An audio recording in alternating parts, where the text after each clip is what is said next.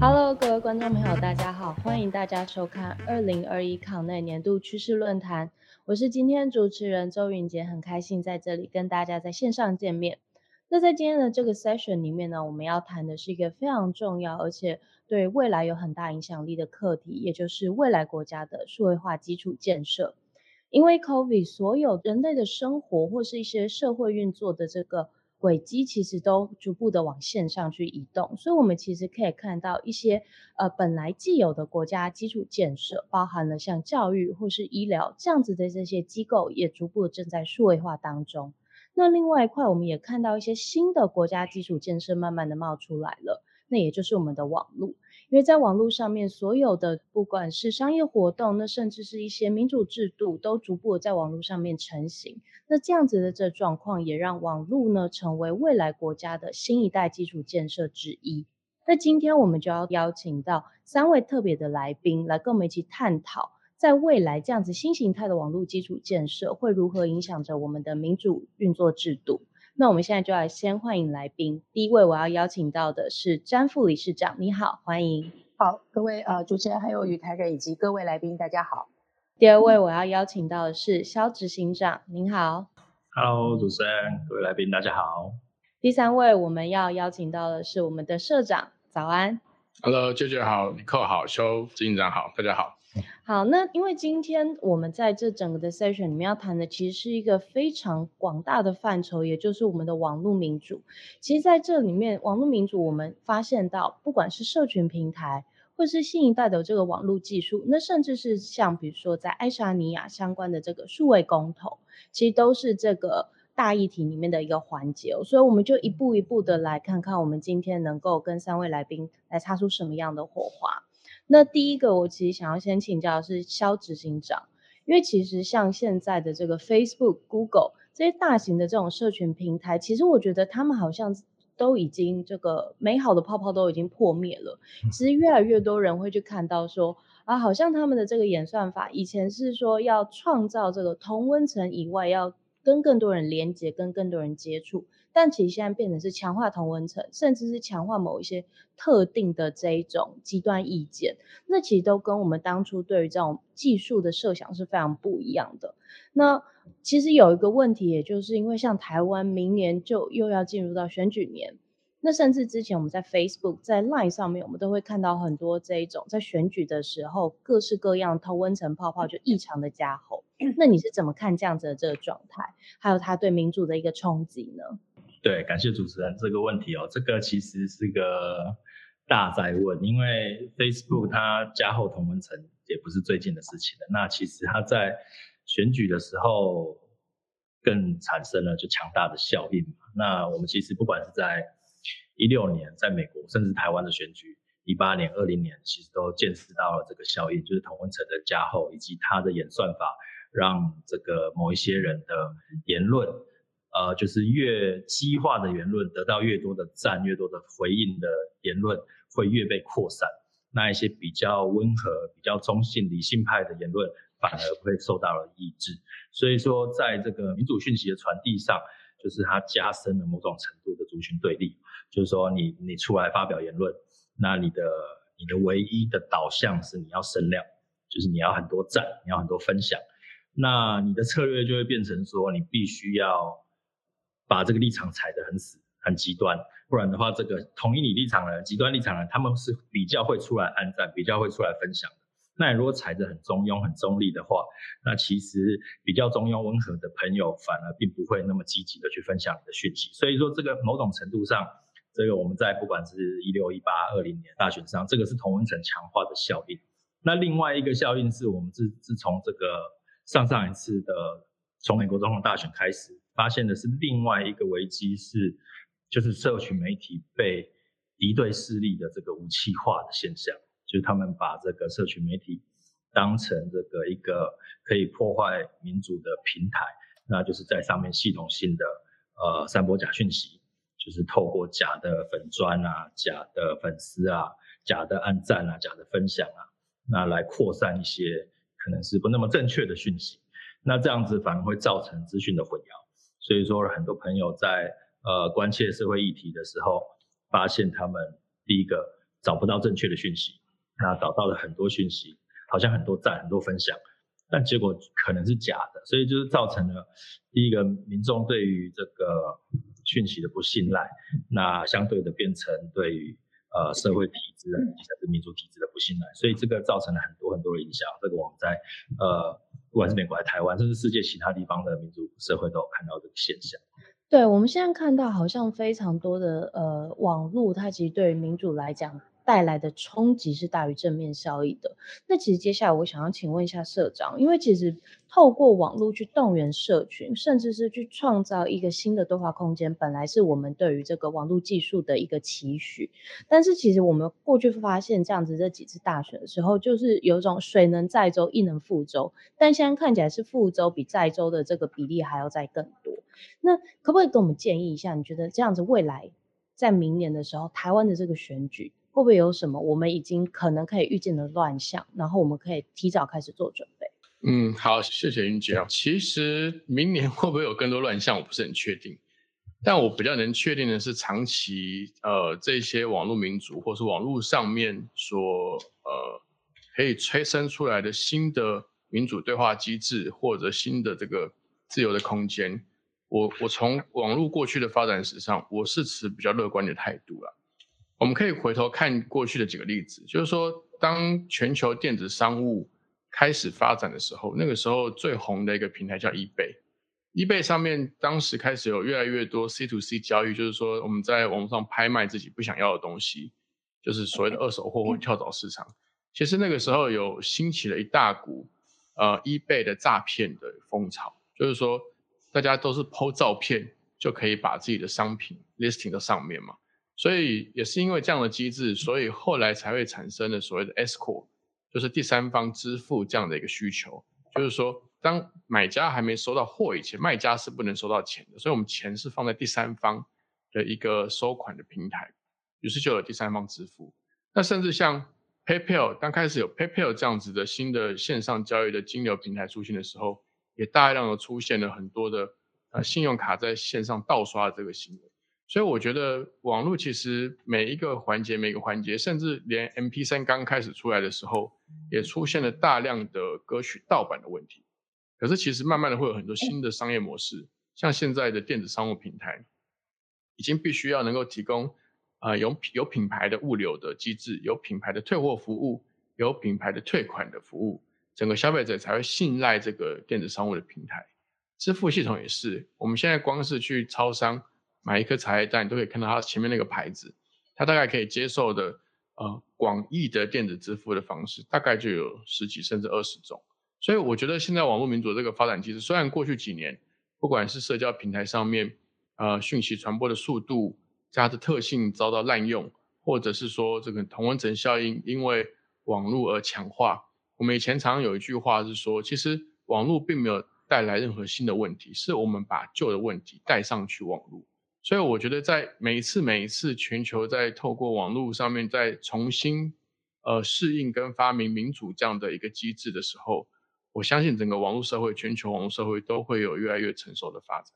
你的意思是说，像现在我们可能看到的这个乱象？它可能是一时的，其实，在长远的发展来上，我们还是有校正回归的这个可能性存在。对，我觉得他自己会找出一条路来。其实网络发展了快四十年了，从一九八零年到开始，每次有一个什么新的大波段，就会有新的诈骗行为。它就是你刚刚讲的“水能载舟，亦能覆舟”嘛。它同样的技术一定会被滥用，但是很快的就会发展出更好的一个自律的机制，更好的一个修正机制。来服务更多的民众，提供更高品质的一个 service。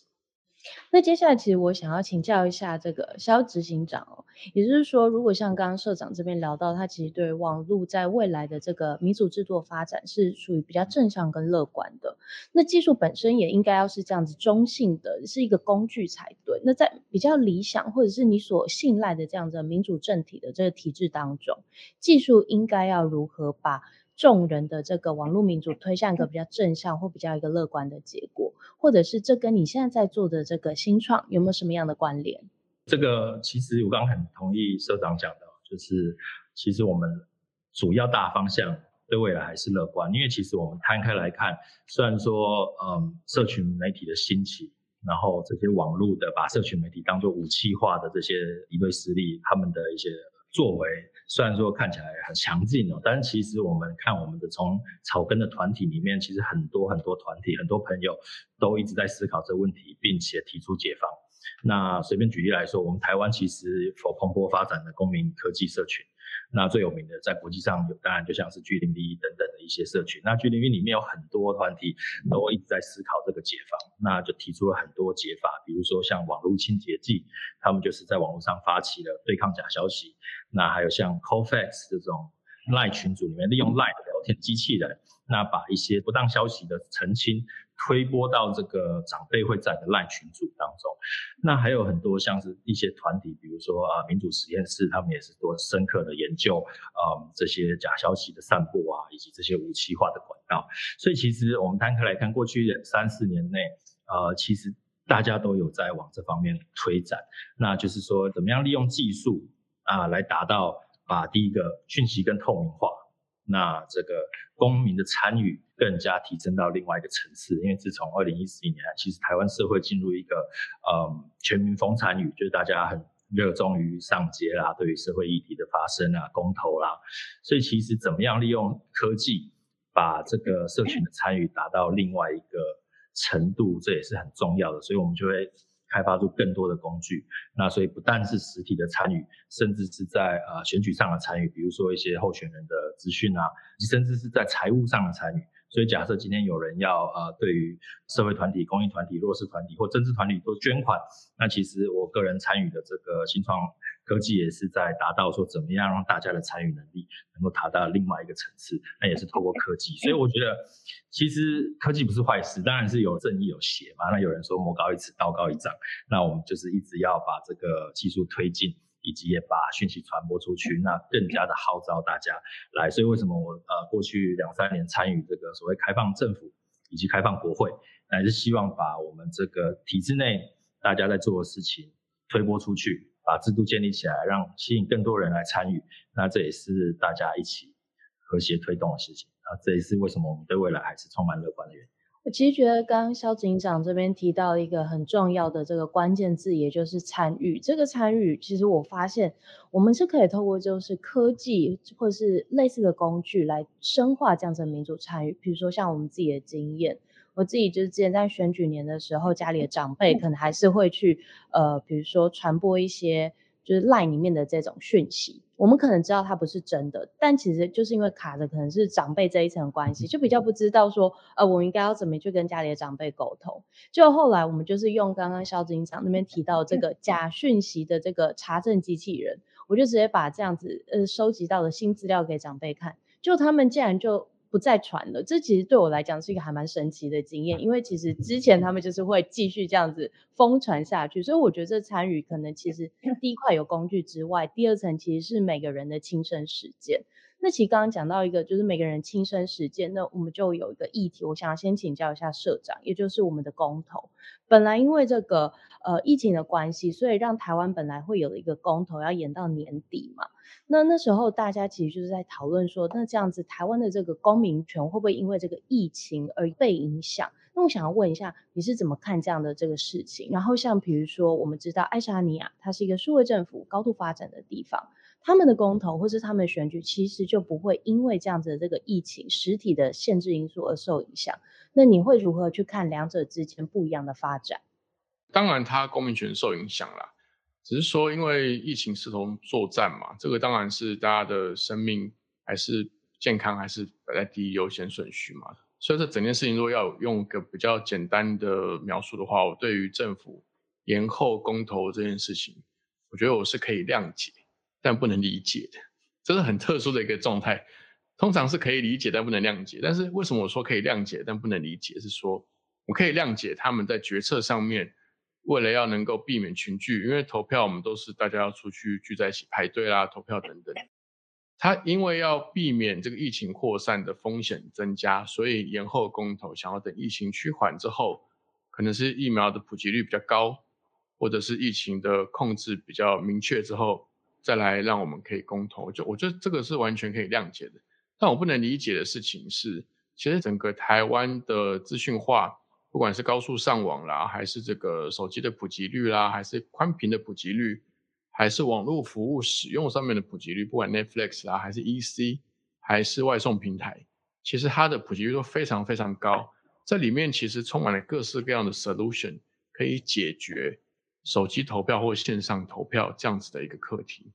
如果我们在线上把信用卡交给一个 EC 平台，我们都可以放心。我们在线上没有理由不能透过手机去投票。所以，我我没办法理解的是说，我们的中选会或我们整个政府机关，为什么都已经到二零二一年了，还没有办法提出一个？民间早就已经技术上非常成熟的一个可以用来应用在网络投票或手机投票的一套机制，这个是我不能理解的地方。那刚刚你这样提到这个不能理解的地方，其实我们可以延伸出来，它是一个公民权的数位转型这样子的课题哦。那如果我们是要应用这样子一些比较新的技术，或者是新的 solution，你觉得有没有办法是未来的一个解方？比如说像元宇宙，你会不会觉得它可能是未来的这个答案之一呢？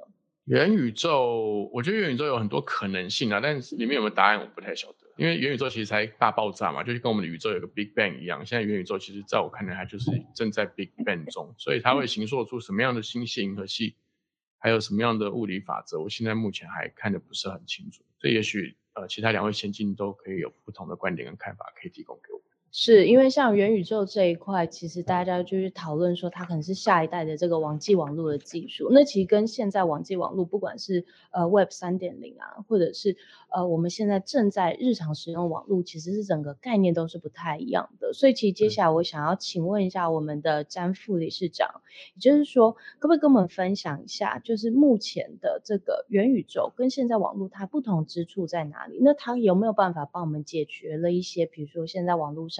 呃，在平台的这个权力集中化，或是演算法的这个相关影响，或者是可不可以去呃，让我们的言论自由是得到更深一层的价值提升？好，谢谢。呃，我想这个问题从刚刚呃前面两位语谈人针对主持人的问题，其实可以有一个延伸哦。我觉得呃，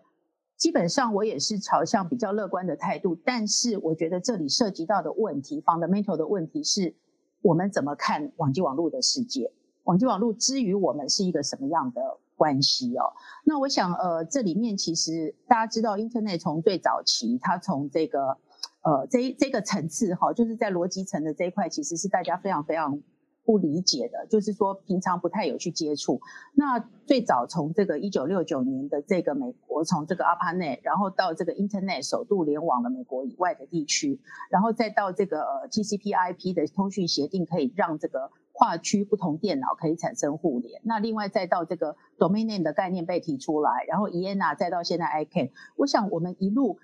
Internet 的 basic 的基础哦，其实最重要的是。每一个节点的网络运营者都尽他的全力把封包传送出去。那我觉得在这一点来说，它就是一个中立性，也就是说，他不会去管这个封包里头是什么东西，然后他就是想办法使命必达，找这个最有效率的捷径，用蜂巢式的方式，然后 distribute 出去。但是早期因为它的应用，这就会涉及到我们在谈这个 Web 一点零、二点零到三点零。一点零的时候，它可能只有这种单纯的这种文字跟这个没有互动性的哦，图像格式的传输是静态的内容，然后再到二点零的时候，其实就是我们当代其实大概是处于这个所谓 Web 二点零的时代。那大家就知道 log in log in，因为你要 log in 就是一个互动性的这个社交的网络，并不必然是这个网际网络开发的人员就可以去参与，所以变成是大家都可以参与。可是，在这个 log in 然后形成这个社群，它 data 就变成是非常珍贵的一个，呃，算是 resource。那这样的一个 resource 的情况之下，任何人，呃，大家都觉得说在网络上使用很多东西是免费的，可是事实上免费的最贵，因为你的 data 可能会因为很多其他的原因，因为广告，因为很多其他的，等于是在让这个呃 data 集中的这种呃 big giant 产生的这种呃数据的霸权。那事实上也对很多。政府的体制哈，其实我们大家都知道，也有一些威权的政府，它其实是直接用网络的长城，或者是把这个封网的部分，其实就可以对这个网络的民主形成一些挑战。那我觉得这样子一个概念，其实在这个过程当中，大家现在在谈 Metaverse，可是对我来说，我觉得把它拆开来看，其实它是一个在各个领域里面资通讯的技术，因为它的进程不一样的前后的发展。有些 try and error，然后刚好到这个时间点产生一个汇聚，它其实是非常非常自然的一件事情。那我觉得现在这个 timing，我觉得我们要看我们怎么看网际网络这一件事。所以我一直觉得我不是很喜欢用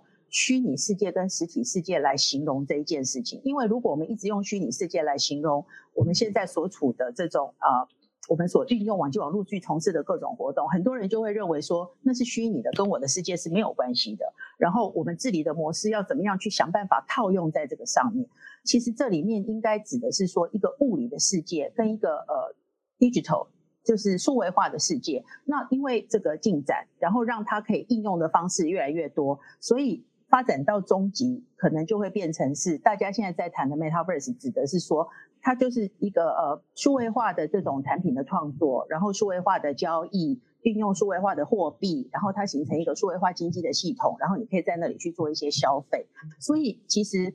如果把它拆解开来看，其实它是很自然的一件事情，因为数位化的技术，因为宽屏，然后因为各种 IT 运算 AI 的这种运算跟储存的能力达到一个达到一个 critical mass 的时候，还有 payment 的机制，好，包括那个。呃，crypto 的 currency 到一定的这种呃各国开放的程度，所以它在这个 timing 产生一个汇聚，它形成一个完全呃数位化的这种经济体系，那它就可以在这里去运作。所以对我来说，其实这件事情是很自然的。但是我们所谓的物理世界的人怎么去看这个呃数位化的世界？其实当我们每个人在数位化世界的时间的比例已经越来越多的时候，它已经不是说这是两个世界，我要去跨域，我要去，我要去这个斜杠，我要去怎么样？它其实是一个延伸跟一个延展，而且它其实是一个世界，每个人都可以有自己的这个 metaverse，而物理世界里头的各种的规范，当他想要延展到数位化世界的时候，其实。背上刚刚为一点零、二点零跟三点零这些运作的模式，它有它的 philosophy，所以这样的一个模式进到这个里头来的时候，governance 的议题会变成是最关键的议题。我们如何在所谓的这个 Web 三点零的时代去对我们所关心的各种不同的议题去做 governance，而这个 governance 在呃数位化世界的它运作的机制，因为它有它网络运作的本质跟机制，那这个机制。这个机制如何 feedback 回来，又对我们物理世界的各种的 regulation 跟治理的模式产生影响？我觉得其实是现在这个 timing，呃，我们应该很认真的去思考，因为这个东西已经产生一个呃质变跟量变，而且每个人的生活你已经离不开比例程度高低不同的数位化的世界，而它都是我们的一部分哈。那所以回过头来看，这里面。技术本身是中立性的，那它应用在不同层面的时候，不可讳言，它有一些物理世界原来的问题，它会被放大，因为它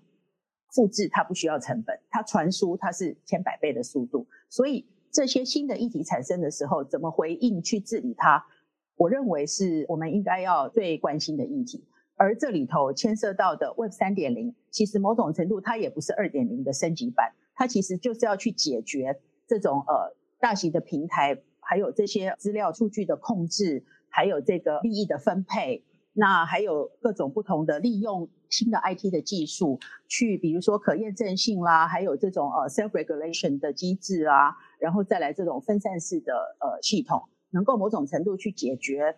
我们在 Web 二点零的时代所看到的一些议题。所以我觉得整个 scenario 是一个这样的状况。如果我们用物理的世界跟呃数位的世界去形成我们共同的宇宙，而每个人其实都可以有很多不同的宇宙，而每个宇各个不同的宇宙之间又会产生 interconnection，哈，就是 connectivity 以及这个 interoperability，就是互动跟连接。我觉得这是我们现在处的情境，而我们在思考任何的呃对于物理世界原来我们所习惯的一些呃一些 philosophy，一些 social impact。可能在这里面怎么去延展到数位化的世界，如何去 feedback 回来，形成一个新的自己的模式，我觉得，我觉得其实是关键。其实这样听起来，这个整个元宇宙或者整个 Web 三点零，就是新一代这个网际网络的概念，它其实很像是我们从一个二维的空间逐步进入到这个三维、四维，甚至像星际效益这样子很多元的这个空间。但是，其实我们刚刚有听到这个副理事长提到一个很重要的问题，也就是未来这样新的。这些不同网际网络的空间延伸，它可能也会需要一些治理相关的这个效益。尤其现在这整个网络，它的这个概念是已经从去中心化，甚至是从这个 button up 的方式来开始逐步发展了。那未来我们对于规管，或者是对于这样子的这个新形态网络治理，我们应该要如何看待？那像比如说数位发展部这样子的新的部会，它会不会是一个我们尝试中的 solution？那这个要请教我们的副理事长。对，大家都非常关心数位发展部的 事情。哈，那我觉得有决心要做这件事情，这个概念的提出是一件好事。哈，表示说我们认同 digital 的未来的这个 development 是一个是一个呃很重要的议题，而且它不只是攸关我们个人的食衣住行娱乐，它可能会针对我们的产业的发展。哈。呃，还有我们的这个，甚至政府的施政行为，以及未来的呃更广大的可能产生的 social impact 的议题，其实都在这里表示说是一个关注。那但是问题是说，forms from function，我们其实要处理的问题是什么？我们想要发展的问题是什么？我觉得关键还是在这里哈，有这样的一个决心。那重点是看我们未来要做些什么。那我认为，其实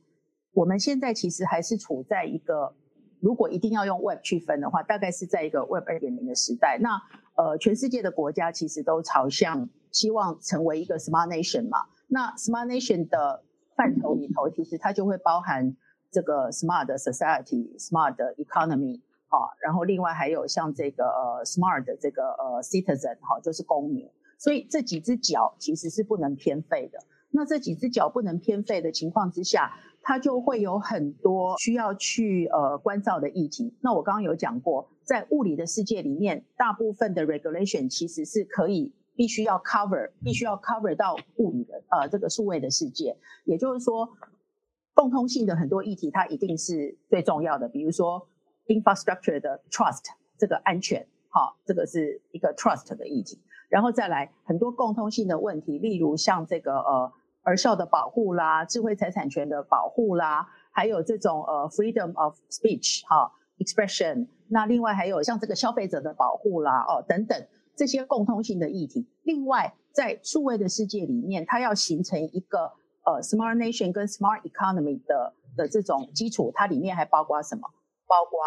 payment 好，包括 payment，还有包括很多其他的机制。那我们可以看到，在过去十几二十年来，其实刚刚谈的这些议题。在他们各自的道路上，其实都会有一些进展。比如说，智慧财产权，好，它因为有 DRM 的技术，好，它就开始可以在网络上就可以有订阅机制的产生。否则，刚开始其实是没有办法去处理这件事，就会有早期 MP3 跟 Peer to Peer 的这些议题产生。那比如说，还有像呃，著著作权也因为这样子而。create 一个新的权利叫 communication to the public，就是公开传输权，因为它跟传统的公开上映、公开播送这些是不一样的，就会有一些新的权利被创设出来。好，那那这种东西就是呃，比如说在著作权这边，那在 payment 这边，它可能会有一些加密货币，或者是这些像这些呃，可能在这种 crypto 的 currency 的 try and error，现在就是大家很清楚，或者是说更早在这个呃电子支付的工具等等的这些一直不断的持续的。优化哈，或者是开放好。那在刚刚谈的这种共通性的议题里面，它就会有很多新的可能性。那另外还有各个垂直产业的领域，它可能会有很多呃自己特别的 domain 的问题，比如说交通的啦、医疗的啦，哦，还有这个其他的。所以我们在一个 matrix 的世界里面，based on 一个宽频 broadband 的环境，那在这上面共通性的问题，我想。数位发展部，它一定责无旁贷嘛。可是也因为这样子的原因，我们刚刚讲到，它会跟各个 vertical 的产业都产生数位转型跟未来这种新经济形态跟社会影响层面的这种连接。那所以它如何去跟呃可能的产业面的主管机关，或者是这个呃教育啦，还有产生社会影响的啦，甚至伦理啦等等各方面的议题，他要怎么去关照？我觉得这些是如果真的要做一个数位发展部的话，它绝对不是一个既有的方选的这个排列组合，它应该是一个呃朝向目标刚刚谈到的要非常明确，然后探讨这些问题，甚至提出可能解决方案的机制。我特别强调机制跟方法，因为。所有的这些治理的议题现在都在发展当中，其实很多是没有一定的答案的。那我们不要妄想说，在成立一个部会就可以去对某一个我们现在觉得恨之入骨，或者说非要解决的问题去得到这个解决方案。重点是，如果我们有一个 mechanism procedure 去讨论它，甚至呃跨部会，还有甚至部会组织，是不是应该？把这个 silo 的问题去处理哈，所以我觉得重点是在它如何去运作。所以呃，我基本上是正面看待，但是它要达到什么功能跟目的，它如何回应我们刚刚讲的 Web 一点零到三点零，以及未来的所谓的你要冠一个名词，我不是为了它做 promotion，因为拆解开来，其实我们就现在在做的事，就是所谓的更大的宇宙。那这里面的这些议题，它要如何去建构一个机制来探讨，我认为是很关键的。副理事长刚刚这边讲到的，其实是一个非常关键的，也很重要的这未来课题哦。那其实接下来我想要请问一下社长，这是其实在这个访纲上面没有，但是我刚刚听完副理事长的这些呃意见之后，我其实有想要就是持续来请教的。也就是说，刚刚我们可能讨论到是一些技术或者是一些跨产业垂直的这些发展，但我们其实还没有谈到是一个所谓的，如果你要在这样子的这个 matrix。这样子的这个 metaverse 里面去当一个数位公民，他可能需要注意到的面向会是什么？我们怎么样才能当好一个数位公民？或者是政府在做这个数发布的这个推动的时候，我们应该要协助我们的国人注意到哪一些不一样的面向？好，呃，云姐，你这你这个可能是两个问题，就是我这是我的猜测啊，不一定正确。我的猜测是 metaverse 在刚开始有越来越多具体的服务出现的时候。我比较怀疑它会是蛮荒之地，它比较不会有什么数位公民出现，它会比较像西部，就是说，因为我们现在的数位技术匿名性啊，不管是加密货币啊、区块链，其实我们很容易当这个 Metaverse 开始在发展的过程中，我们很容易在里面去创造出各种具有很很强的 identification 个人化的一个 ID，但是又完全脱离现在政府任何一套。身份识别系统的一个被这个元宇宙所承认的一个 ID 系统，那这个 ID 系统搭配你在里面的加密货币，其实你可以在元宇宙里面会有支付的能力，再搭配元宇宙里面的各种经济行为，其实政府是追查不到的。那在里面各种诈骗啦，还是洗钱啦，还是各种非法的活动，它其实是会比现在更难被追查到的，所以。我我会感觉元宇宙在发展初期，它会更像是一个蛮荒之地，就是说，这甚至就是有点像是在我们现在开始处理假讯息啦、不实讯息之前，呃，社交平台被武器化的这个阶段，或者是 eBay 开始发展出第三方支付，escor 这样的机制之前，在 eBay 上面会有很多诈骗行为。我觉得元宇宙在开始发展的时候，它恐怕不会这么文明跟理性，这是我的一个怀疑。那这里你刚刚讲的第二个跟数发布相关的问题，呃，我觉得大部分其实你客户都描述的已经非常的具体而且到位了，然后我都是高度赞同的。我我我顶多只能做一个补充是这样，我这边要很罕见的使用一个双引用，我要引用张忠谋在二零一七年引用雷根的一句话，就是张忠谋先生呢，他在二零一七年引用雷根曾经说过一句话，雷根说什么呢？雷根说，在英文里面最恐怖的一句话就是。当有人跟你说：“哦，我是政府派来的，我是来帮你的。”这是雷根认为在英文里面最恐怖的一句话。那张忠谋当时引用雷根的这句话的意思是说，他是在一个 EMBA 的演讲上面回应政府在产业发展上面应该保持什么样的态度的时候，张忠谋引用了雷根的这句话来回答这个观众的这个问题。张忠谋的意思是说，民间跟产业会找到自己发展的路。其实政府应该管越少越好，所以今天在这个速发部的发展的过程里面，我觉得尼克的确点到一个非常重要的重点，就是我们不要奢望速发部成立之后，所有网络上面的任何的问题、任何的冲击都会一夕之间获得解决。其实不会的。我甚至想要更进一步的提醒是说，其实如果数发部要能够，它的目标是推动整个国家、整个台湾社会数位发展的进程跟文明进展的程度，它其实真正该工作的主要目标，很有可能是政府里面的其他各部会，也就是刚刚尼寇讲的，要建立出一套能够处理问题的机制。就是我们先不要假设一定有什么样的答案或者什么样的手法，一定要立法，还是一定要管制，还是什么事情归什么部会管，不一定。它可能是速发部要先能够协助各个部会，譬如说像我们现在已经一个卡关很久的数位身份证，这是内政部的事情。譬如说我们现在全世界都在高速发展的无人机，不管是这个交通运输的这个监控啦，还是城市治理，或是这个国家安全的一个使用上。但是无人机对于相较于我们的交通部，似乎就时间就定格似的，就已经后面就再也没有进展了。更不要说，其实，在 COVID-19 之前，其实全球的 online learning 都是用很快的速度在进展。但其实我们的教育部似乎在九月一号开学，然后我们开始解封之后，整个教育部对于线上学习或线上教育的这个推动速度又变慢成，仿佛我们没有发生 COVID-19。所以其实我觉得。速发部它可能真正重要的工作不一定是，其实就像尼克刚刚讲的，我们不要奢望它成立之后，它就能够立即解决我们现在整个国家数位发展所有碰到的各种问题，而是速发部要能够更积极，回过头来去协助各部会，能够去建立一个面对数位冲击所产生出来的问题，能够去讨论，能够去发展可能的应对方案的一个机制，跟上国际的一些趋势。来把整个国家各部会还有政府的数位发展先做好，这会是比较重要的。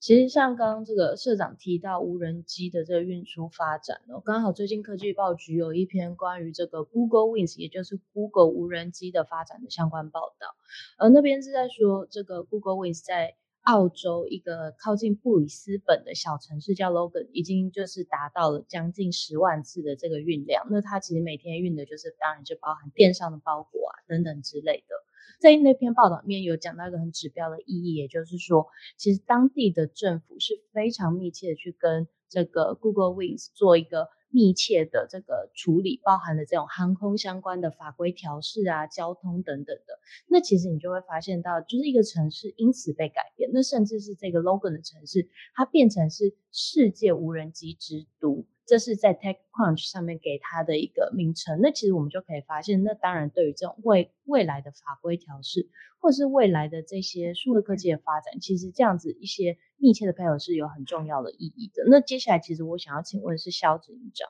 因为您最近创办这个应援科技，也刚好募到新一轮的融资，那其实也是针对公民技术相关发展这个新创题目。哦那呃，数位发展部这样子的部会，如果在成立的话，它会不会对于这些新的科技协助厘清一些三不管地带，或是真的能够帮这个新创业者在未来商业模式上面有更好的发展？就如同像刚刚 Google Wings 这样子的概念对，这个其实是数位发展部很重要的一个课题，但其实数位发展部它其他受到的期待非常大，就是它，而且它要处理的议题也非常多嘛。无论是我国政府的数位转型，不管我国的治安，以及数位弱势的照顾，以及甚至是数位隐私这等等的，因为其实现在人生活怎么都离不开数位，那有一个数位发展部，很自然而然，几乎大小事都可能落在他的手上。所以其实，嗯，这这个部会其实受到大家期待很大。那当然，以我个人来说，目前。从事这个创业嘛，就是去年投入了一个新创团队，那深刻体验到，因为也是第一次在台湾创业，之前的创业经验都是在国外，那深刻体验到台湾创业环境的艰难，那很刚好碰到这一次数位发展部的成立，也有幸呃参与几次早期的讨论会，那其实呃有点知道说，其实数位发展部有这个意愿去协助台湾的数位经济的发展，那所谓数位经济很大一部分。就是新创，那什么是新创？那为什么我国要新创？那是因为新创是新科技的来源嘛。因为不管你说 Facebook、Google、Uber、Airbnb 还是什么现在很有名的的新创科技，其实很早很早期的时候，他们都是一个小小的新创团队。那为什么这种模式，这种所谓的戏骨模式，在台湾一直走不起来？其实这一次亲身创业了之后，才有点你知道非常深刻的体悟。那其实我觉得中间最重要就是风险。那刚戴社长讲的很好，就是说雷根那句话说，呃，我是政府派来，我是来帮你的，其实会让我们这些创业人或者是企业主吓坏了。对，很很很很抖，就是说怕这个政府你来我这边，然后你又要又要管什么之类的。那其实我们很早就有把这个沙盒嘛，法规沙盒的提出。那其实一部分是要解决这个问题，但其实沙盒的设计又有一点不太对，好像先射箭再画吧，就是你看到国外有无人机，你觉得我们要无人机，所以我就画一个沙盒，然后把无人机的团队丢进去。那其实不是这样子，我觉得真正的。协助数位经济的发展或者新创科技的发展，其实真正要呃做的是帮忙分担风险，因为其实任何新创都有风险。我们有找钱找不到的风险，有找人找不到的风险，有找客户找不到的风险，有产品开发不出来的风险，这各式各样的风险。那当然有些风险是我们自己团队要担的，那有些风险是其实外在，尤其是政府应该要帮我们承担的，比如说法规的风险。所以，我今天不是说我要政府帮我画一个沙盒，我进去里面，然后等我慢慢长大了，我再出沙盒。因为其实没有人知道你进得去之后，你到底出不出得来。所以我怎么可能承担这个风险进去这个沙盒？那所以我要的是，我今天做一个很有风险的事情，那我是不是这个数位发展部或者是呃这些呃对大官们能够有一套制度是可以帮这些新创小团队分摊到这个风险？当然，因为我们现在可以看到，比如说有国发基金，那当然他们的利益良善是要投资一些早期的团队，像天使基金，那这当然是很好。但其实最重要的还是法规上，因为其实很多新创碰到的都是三不管地带，不管是像市长讲的无人机啊，或者是 cryptocurrency 这个加密货币，以及甚至是 fintech 很多 payment 上面的以及金流上面的一些创意、一些科技，其实你常常都会走到是这没有法规。那没有法规，你去找政府部门主管机关谈的时候，你觉得他们会怎么样？他们会说不知道，我不知道怎么归管你，所以你最好不要做。那这个时候，我国的新创科技就发展不起来，因为你你得不到主管机关的认可，你拿不到那一张证书，你就得不到你的 vendor、你的合作伙伴的的的合作。你要找你要找银行，银行就不会跟你合作；你要找其他商家，商家商家就不会跟你合作，所以你根本就跨不出那第一步。所以我认为，我国这个数位发展部如果要有心，就是壮大台湾的数位经济产业，甚至新创科技产业的话，其实最重要的是要面对怎么处理风险这一块，怎么把风险承担起来，把小团队这些 aggregate 他们聚集起来的风险承担起来。那有些有点像一个老大哥的态势，说你们去做吧，有什么风险我来担。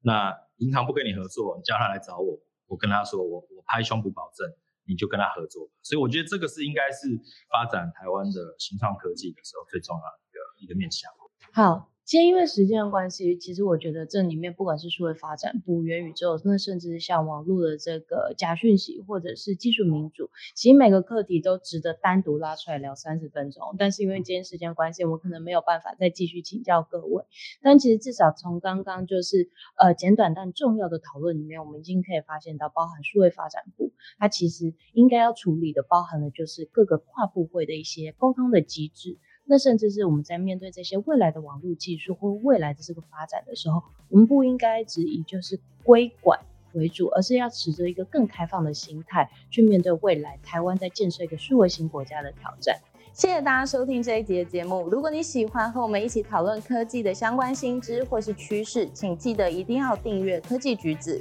记得追踪关注，并且给我们五星评分。科技报局，我们会持续的邀请产业专家、顶尖的创新者一起畅谈全球最新的趋势。